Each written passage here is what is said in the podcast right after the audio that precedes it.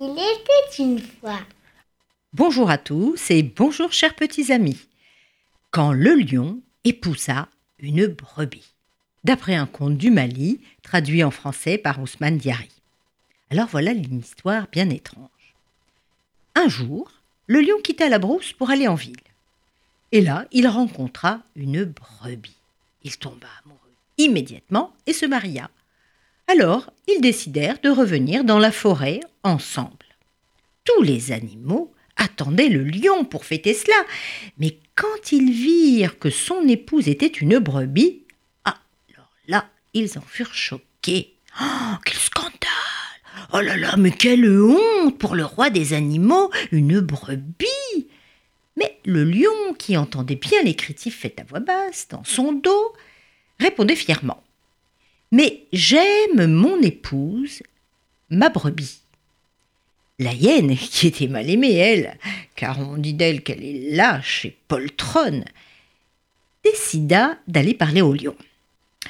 Euh, Majesté, il est clair que pour tout le monde, tu es le, le plus majestueux, le plus respectueux de tous les animaux.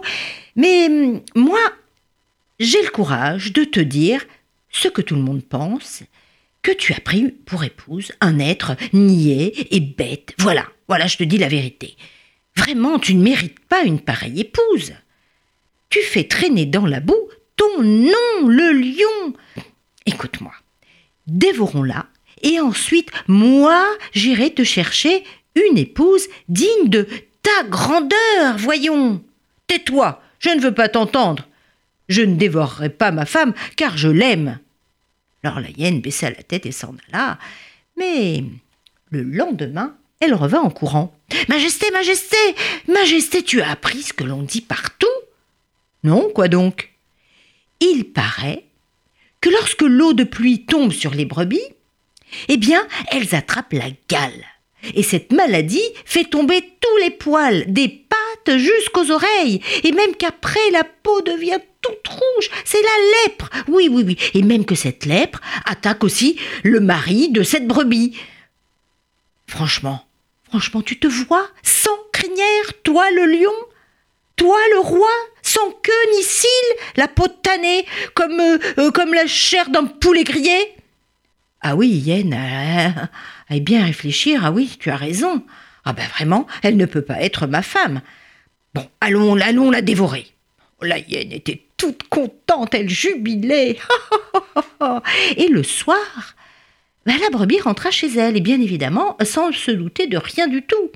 Et puis, là, elle vit chez elle une vieille femme qui l'attendait. Elle était très étonnée. Et la vieille femme, tout de suite, lui coupa la parole. Brebis, Écoute-moi, écoute-moi bien, prends garde. Tu vois la hyène, la hyène que tu reçois chez toi, que tu penses être ton amie, eh bien en vérité, elle veut ta peau. Ne va pas retrouver ton mari à l'entrée de la forêt, car ils veulent tous les deux te dévorer. Ah, la brebis n'en croyait pas ses oreilles. Et tout de suite elle lui dit Écoute, je vais te confier un secret qui va te sauver la vie. Approche, approche. Je suis vieille et donc pleine d'expérience. Et voilà toutes deux en train de parler. On ne sait pas de quoi. Tout de suite après, la brebis alla rejoindre son époux en sautillant avec une petite cruche pleine de miel que la vieille lui avait donnée.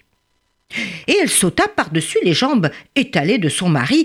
Oh là là, scandale, déshonneur, sacrilège la hyène criait Scandale, ça porte malheur, on ne saute pas par-dessus les jambes de son mari.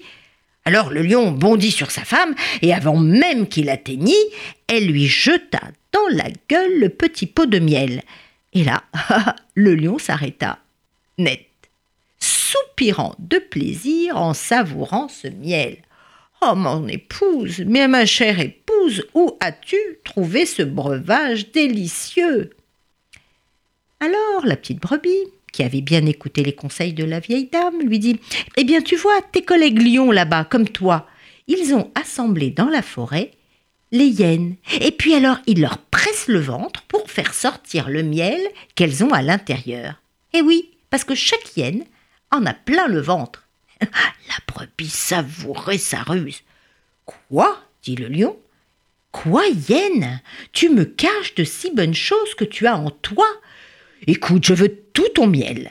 Elle n'eut pas le temps de se sauver qu'il se jeta sur elle et puis lui pressa le ventre si fort et si fort. Et, mais bien évidemment, il n'en sortit pas de miel, mais simplement des petites crottes puantes et nauséabondes. Alors le lion furieux la dévora. Eh bien, ainsi finissent tous les rapporteurs qui inventent des mensonges par vengeance ou jalousie ou méchanceté. Ce sont des mouchards à fuir. Au revoir à tous.